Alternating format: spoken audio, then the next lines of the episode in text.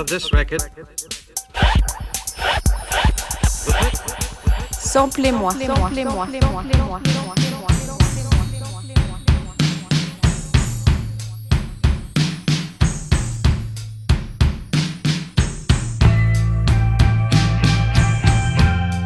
Bienvenue dans Samplez-moi. Après un détour par les travaux sonores de David Lynch, revenons aux villes électroniques. Les deux premiers épisodes étaient dédiés à Paris et Détroit.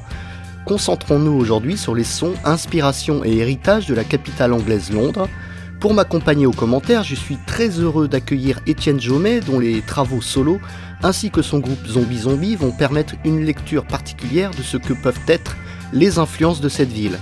En conclusion de cet épisode, nous sortirons de cette problématique afin d'évoquer le sample des zombies zombies, repris par une star de la pop, nous verrons qui. Étienne Jomet, bonjour.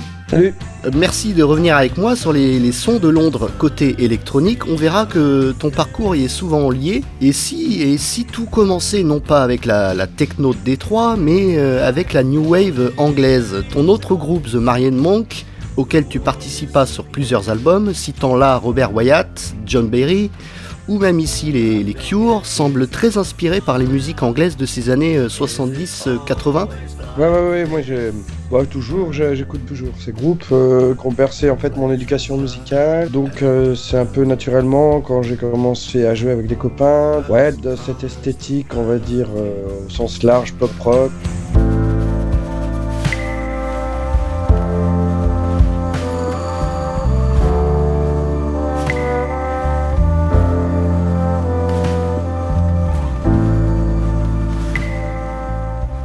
C'est vrai que mon adolescence, c'était la new wave, voilà, l'électropop. J'étais pas encore. euh, la musique électronique, c'était pas encore pour moi la musique club. euh, c'était un truc plus lié effectivement avec euh, l'Angleterre, à cause notamment de disquaires comme euh, Danceteria, même euh, New Rose en France qui, était très connecté avec l'Angleterre. c'était plus. la musique électronique pour moi, elle venait un petit peu voilà, de là-bas et de France. Après que j'ai découvert qu'il se passait plein d'autres choses dans d'autres pays évidemment. Go out the window, looks at me for an hour. Then everything falls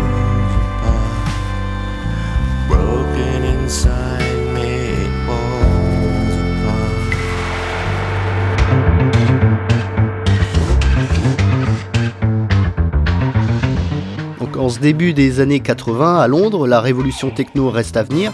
Les travaux du trio de musiciens de studio euh, Dart of Noise offraient ce, collage sonore à mi-chemin entre l'expérimental et la pop, ayant cours à, ce moment-là. Alors pour preuve, l'album très calibré du groupe euh, Yes, dont Art of Noise a participé, est samplé ici avec toutefois une touche d'inventivité de modernité technologique. Alors toi, t'écoutais plutôt euh, du, Yes ou du Art of Noise à ce moment-là? Oh, Art of Noise, bien, évidemment. Ça passait à la radio. Yes, c'est une espèce de groupe de prog qui a un petit peu eu, euh, on va dire, une production un peu plus FM, un peu plus, ouais, peut-être avec des sons peut-être plus électroniques, mais bon, c'était quand même un groupe à, à guitare, euh, bavard.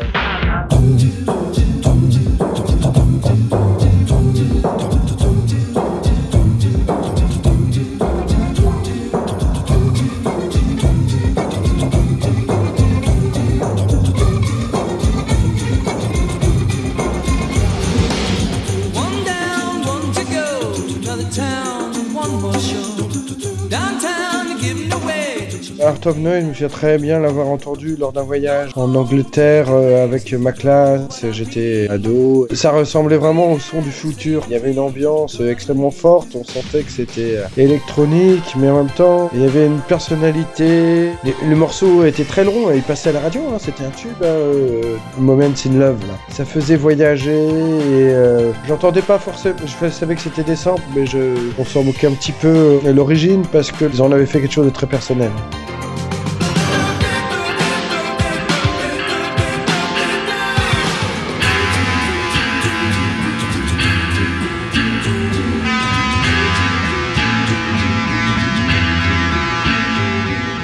Là, Eman du groupe Spaceman euh, 3, reprenant la sentence pieuse du groupe américain The Impressions.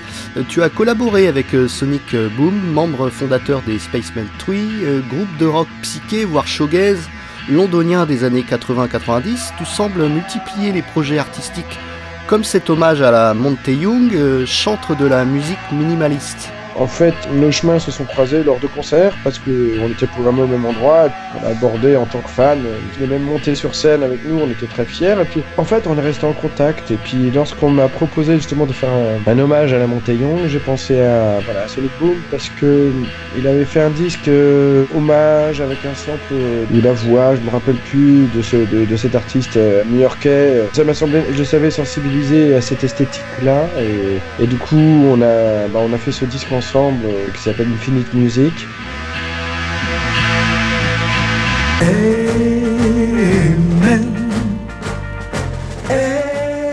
On a tourné pas mal et puis de- il habite loin maintenant et puis avec le Covid évidemment nos, relations euh, sont devenues naturellement distantes mais euh, on s'envoie voilà des, fichiers on va dire audio euh, et puis je sais pas j'espère que ça aboutira un jour encore sur une nouvelle collaboration en tout cas euh, c'est un artiste qui compte beaucoup pour moi comme bah, comme la Montaigne mais d'une différente façon on va dire.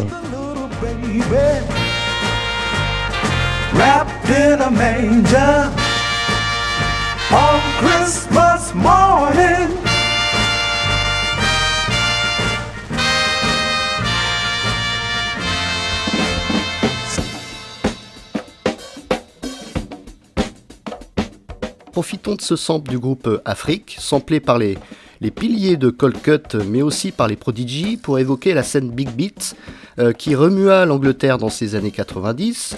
Après l'explosion drum and bass et jungle, euh, n'est-ce pas cette association entre guitare et beats qui affirma définitivement le, le son anglais électronique? L'Angleterre, c'est un pays de métissage, hein, à cause euh, bah, de leur euh, colonie, notamment, de l'immigration. Donc euh, il y a toujours eu un brassage un peu d'influence et de culture. Euh, je pense que c'est assez naturel pour eux de mélanger voilà, des, sons, des styles de musique différents. Ouais, Prodigy, ouais, le- le- ouais, moi je suis pas très fan, mais il y, a- un ou deux morceaux très forts. C'est marrant parce qu'ils ont commencé plutôt par un truc un peu techno, quoi. Je me souviens, c'était un groupe un peu techno au tout début. Et après, ils ont, ils ont trouvé ce truc euh, de big beat.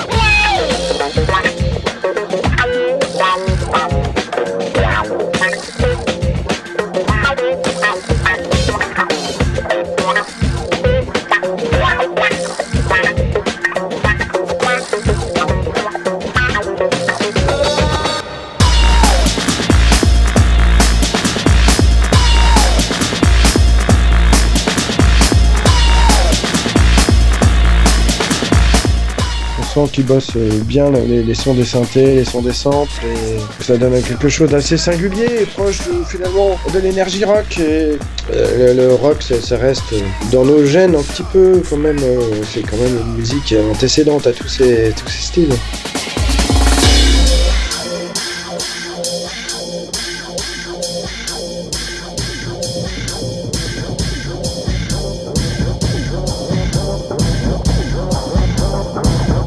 Alors j'aurais pu parler de ce titre Spice du groupe euh, Eon, reprenant la phrase The Spice Must Flow de l'œuvre Dune dans mes deux derniers épisodes dédiés à David Lynch. D'autres références comme Star Trek ou même ici le, groupe New Wave The Human League apparaissent aussi. Alors ton groupe Zombie Zombie, notamment avec son album entièrement dédié au titre de John Carpenter, cite ouvertement, j'y vois plus qu'un exercice de style, ouvertement les musiques qui l'ont marqué. Eon annonce un climat musical sombre, l'esthétique, qu'elle soit musicale ou même visuelle, pardon pour le pléonasme, un critère important de tes productions? J'essaye de pas trop réfléchir en fait quand je fais de la musique et c'est-à-dire que j'essaye de, d'oublier un peu mes influences et j'essaye pas euh, vraiment de coller une esthétique euh, particulière ou euh, évidemment que j'ai des, des choses ça ressemble à des, à des choses ce que je fais d'autres artistes et tout ça mais j'essaye de pas le faire de façon consciente en tout cas pas en essayant de les, les recopier. Si je le fais enfin je le fais sans aucun doute parce qu'on peut pas faire table rase de tout ce qui s'est passé de tout ce qu'on a ressenti de tout ce qu'on a écouté Je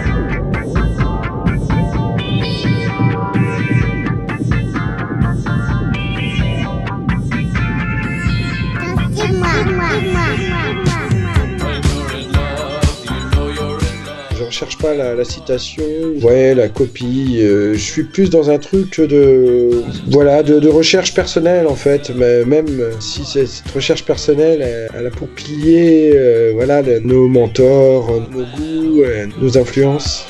it still might get to you. Don't kill yourself, you've seen it all before. A million miles have said that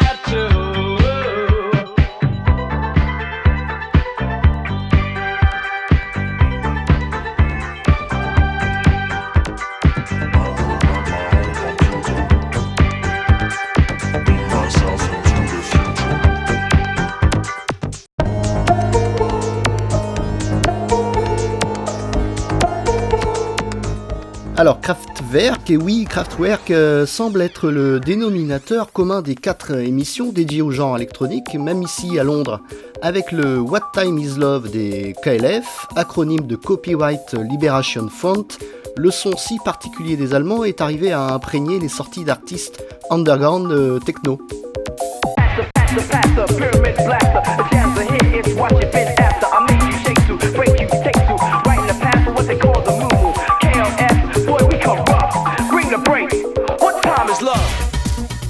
Musique de Kraftwerk a été un détonateur pour beaucoup de gens et je pense d'utiliser les, synthétiseurs pour faire euh, des chansons et de montrer que derrière un aspect robotique, il y a quand même une émotion qui pouvait passer. Je pense que c'est ça qui a touché les gens euh, et qui se sont rendus compte que même euh, une boîte à rythme, ça pouvait groover.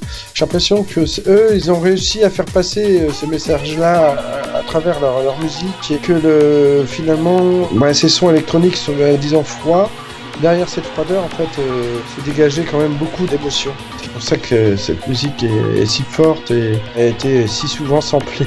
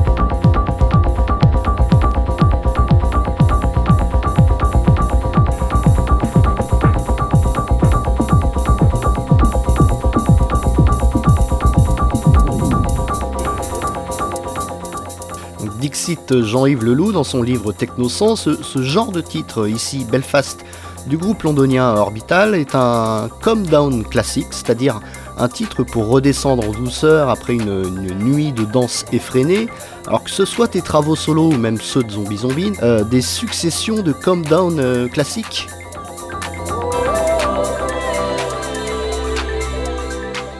C'est vrai que Orbital euh, c'était un petit peu le pendant euh, planant en fait de la de la techno et du coup euh, j'étais plus sensible à ça moi. À cette époque, c'était les années 90. euh, en fait, euh, je j'ai jamais été trop en boîte de nuit. euh, enfin, à cette époque-là, j'y allais pas du tout et euh, du coup, j'étais pas rentré dans la dans le côté, on va dire club de la musique électronique. C'était toujours lié à la musique euh, rock, euh, que ce soit par l'intermédiaire des Spaceman Free ou voilà ou Kraftwerk. En fait, euh, finalement, euh, c'est des chansons, hein, des chansons qui peuvent être jouées à la guitare, les chansons de Kraftwerk.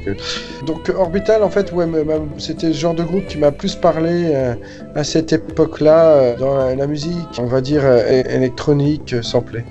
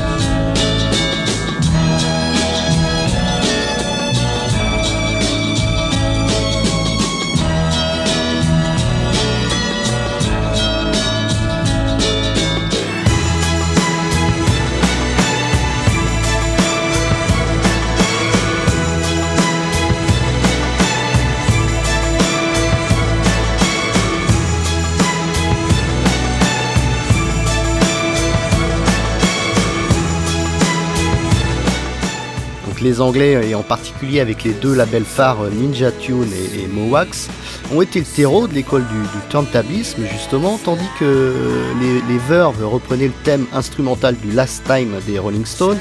C'est justement le boss de Mowax, James Lavelle, à l'origine du projet Uncle, qui reprend les Verve avec un, breakbeat de Johnny Pearson.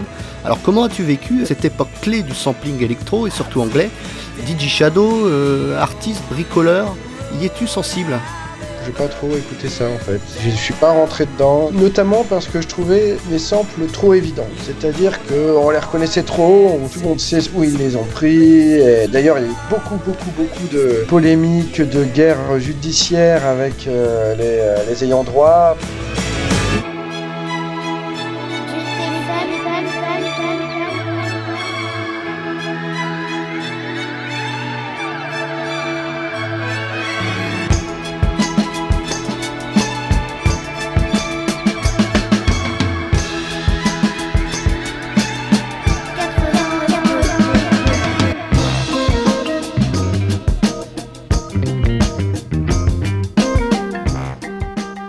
Justement euh, cette période-là, il y avait déjà beaucoup de samples hein, euh, qui étaient utilisés énormément, mais euh, si tu veux, les samples étaient très courts, déformés, et du coup, les droits d'auteur, enfin, la traçabilité était moins évidente, et les gens ont l'impression qu'ils faisaient quelque chose avec. Là, pour le coup, c'est vraiment des citations, et on rajoute quelque chose par-dessus, et hop, ça fait un nouveau morceau, et du coup, moi, si tu veux, ça m'a déçu, et donc je suis pas rentré dedans, quelle que soit la qualité de ces morceaux, ça m'a pas parlé, je suis pas rentré euh, du tout dans cette période.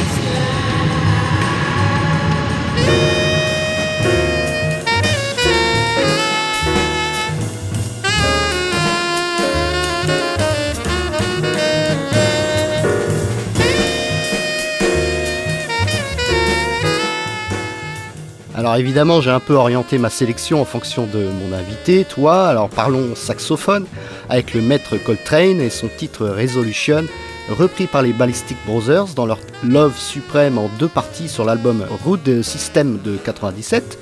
Album que j'avoue avoir écouté en boucle ces années-là. Ton instrument de prédilection, le, le saxophone, a plutôt euh, mauvaise réputation dans son utilisation pop, un son, daté, euh, sûrement associé aux morceaux pop-rock des années 70-80. Alors comme, euh, comme Dire Straits hein, euh, ou même Supertramp, quel est ton rapport à cet euh, instrument euh, en particulier? On utilisait le, saxo plus pour son son que vraiment ses qualités, quoi. Ses qualités d'instrument. Donc euh, tout le monde a eu une overdose, à un juste titre. hein. Euh, bon, malgré tout, c'était mon instrument. Et puis il y a des gens qui ont porté vraiment cet instrument ce sont très loin. hein. John Coltrane euh, en est un exemple, évidemment. Voilà, bon, moi j'avais pas vraiment cette technique-là. Et du coup, bon, bah voilà, j'accompagnais les autres en mettant des accents jazz. Et, si tu veux, cet instrument-là, ça a été toujours mon premier instrument, mais quand j'ai commencé à jouer avec les autres, je me suis dit, il faut que j'en joue un autre, parce que justement, euh, il y avait trop de clichés derrière. Donc c'est comme ça que j'ai commencé à acheter des... Bon, j'ai essayé la guitare, mais j'avais trop de mal. euh, avec les barrés, enfin bref, euh, musculairement. Donc je me suis mis en fait au synthé qui me parlait parce que le son, déjà j'étais sensible au son et puis techniquement ça demandait assez peu de compétences. Donc ça me convenait tout à fait par rapport à mon éducation aussi parce que le- les débuts des synthés, je les ai vécus en, en- des gamins avec les- les dessins animés, les sons qu'on entendait même dans les génériques télé. Au cinéma, c'était vraiment le, nouvel instrument, le son du futur. Donc euh, dans les années 90, ces instruments, euh, ils sont tombés en désuétude et c'était pour moi l'occasion de les acheter juste pour essayer. Donc j'ai commencé à domestiquer les synthés et j'ai naturellement mélangé le saxophone avec. Parce que je savais que les sons euh, analogiques se mélangeaient très bien avec les sons électroniques.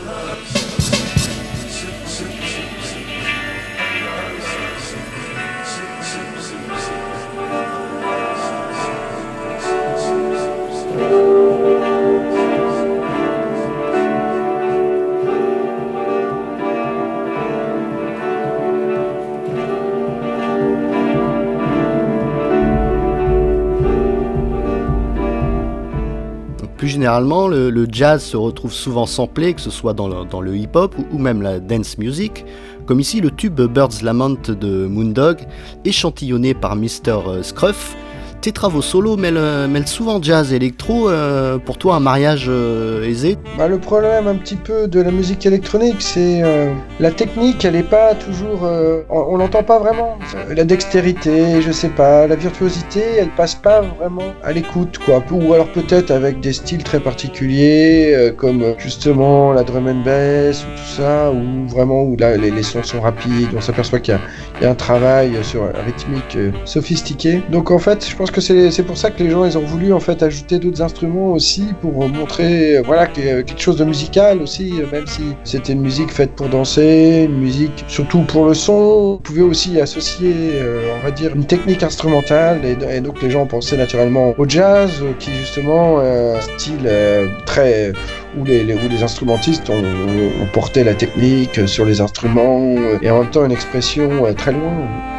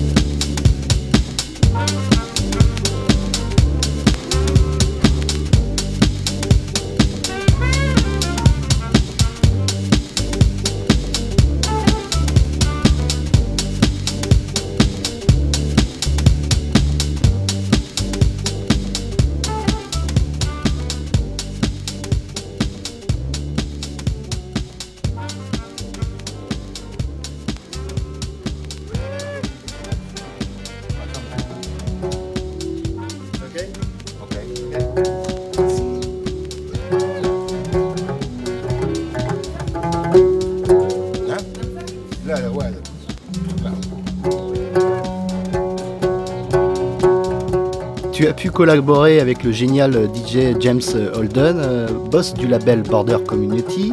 Euh, James Holden aime euh, aussi mélanger les genres, les, les styles, comme avec ce projet World Banya, ici repris par Flying Lotus. Tout comme lui, tu, joues de machines modulaires et, ton, saxo a pu s'exprimer tout en improvisation lors de sa tournée Inheritors. Comment s'est fait cette collaboration?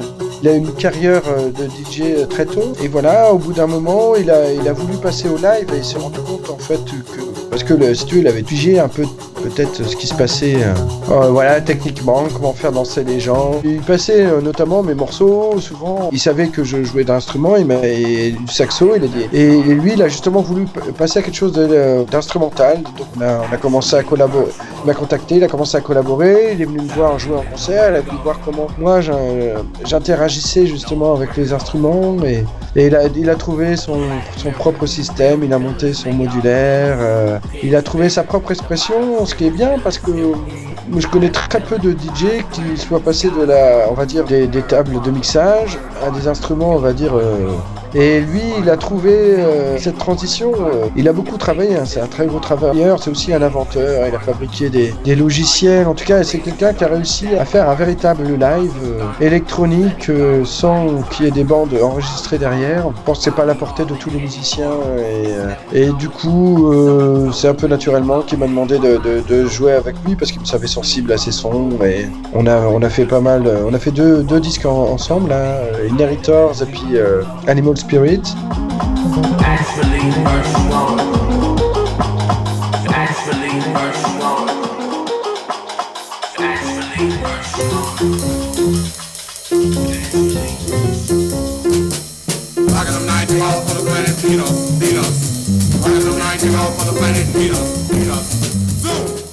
Donc sortons de cette problématique londonienne, euh, comme je te tiens, Étienne, avec ce sample de Rocket Number 9 des Zombies Zombies. Déjà une reprise de, Sun Ra, et ici samplé par la, star pop Lady Gaga. Alors, peux-tu nous parler de ce, ce, ce- cela? Une consécration, un amusement, un gag? Y a-t-il eu clearance de la part du label de Lady Gaga Un jour, on a reçu un coup de fil de- des États-Unis euh, d'avocats, voilà, comme quoi ils avaient, qu'ils avaient utilisé le, le sample euh, et le texte de, de notre chanson, euh, voilà, pour un morceau de Lady Gaga. C'était marrant, sauf qu'ils n'étaient pas au courant que c'était déjà une reprise de, une reprise d'un, artiste américain qui s'appelle Sun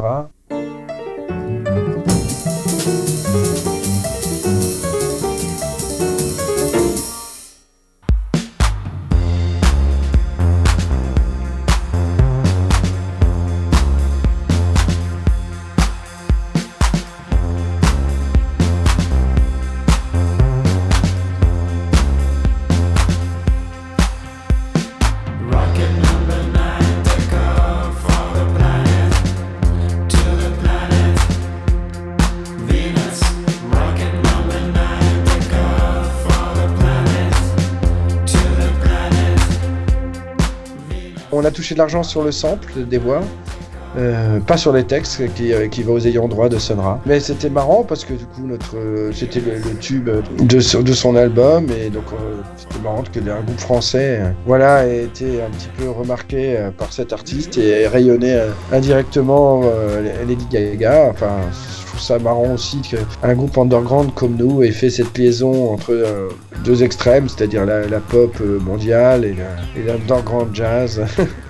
de Sonra. Donc c'était euh, pour moi une belle aventure, même si je suis pas très sensible aux morceaux de, de Lady Gaga, ce qu'elle a fait de nous, euh, de nos voix, mais après tout, euh, quelque part c'est peut-être pour la bonne cause. Peut-être que les gens se sont mis à intéresser à Sonra grâce à, elle et donc grâce à nous.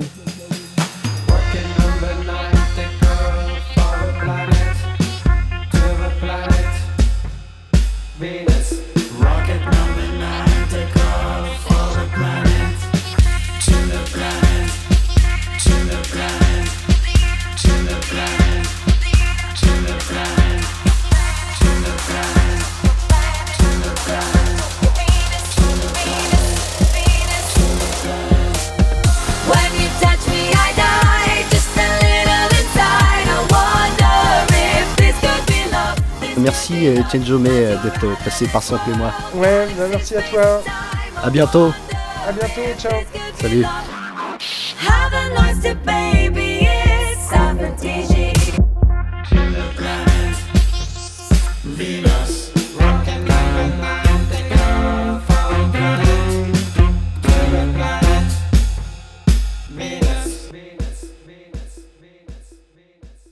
On n'est pas sorti de l'auberge.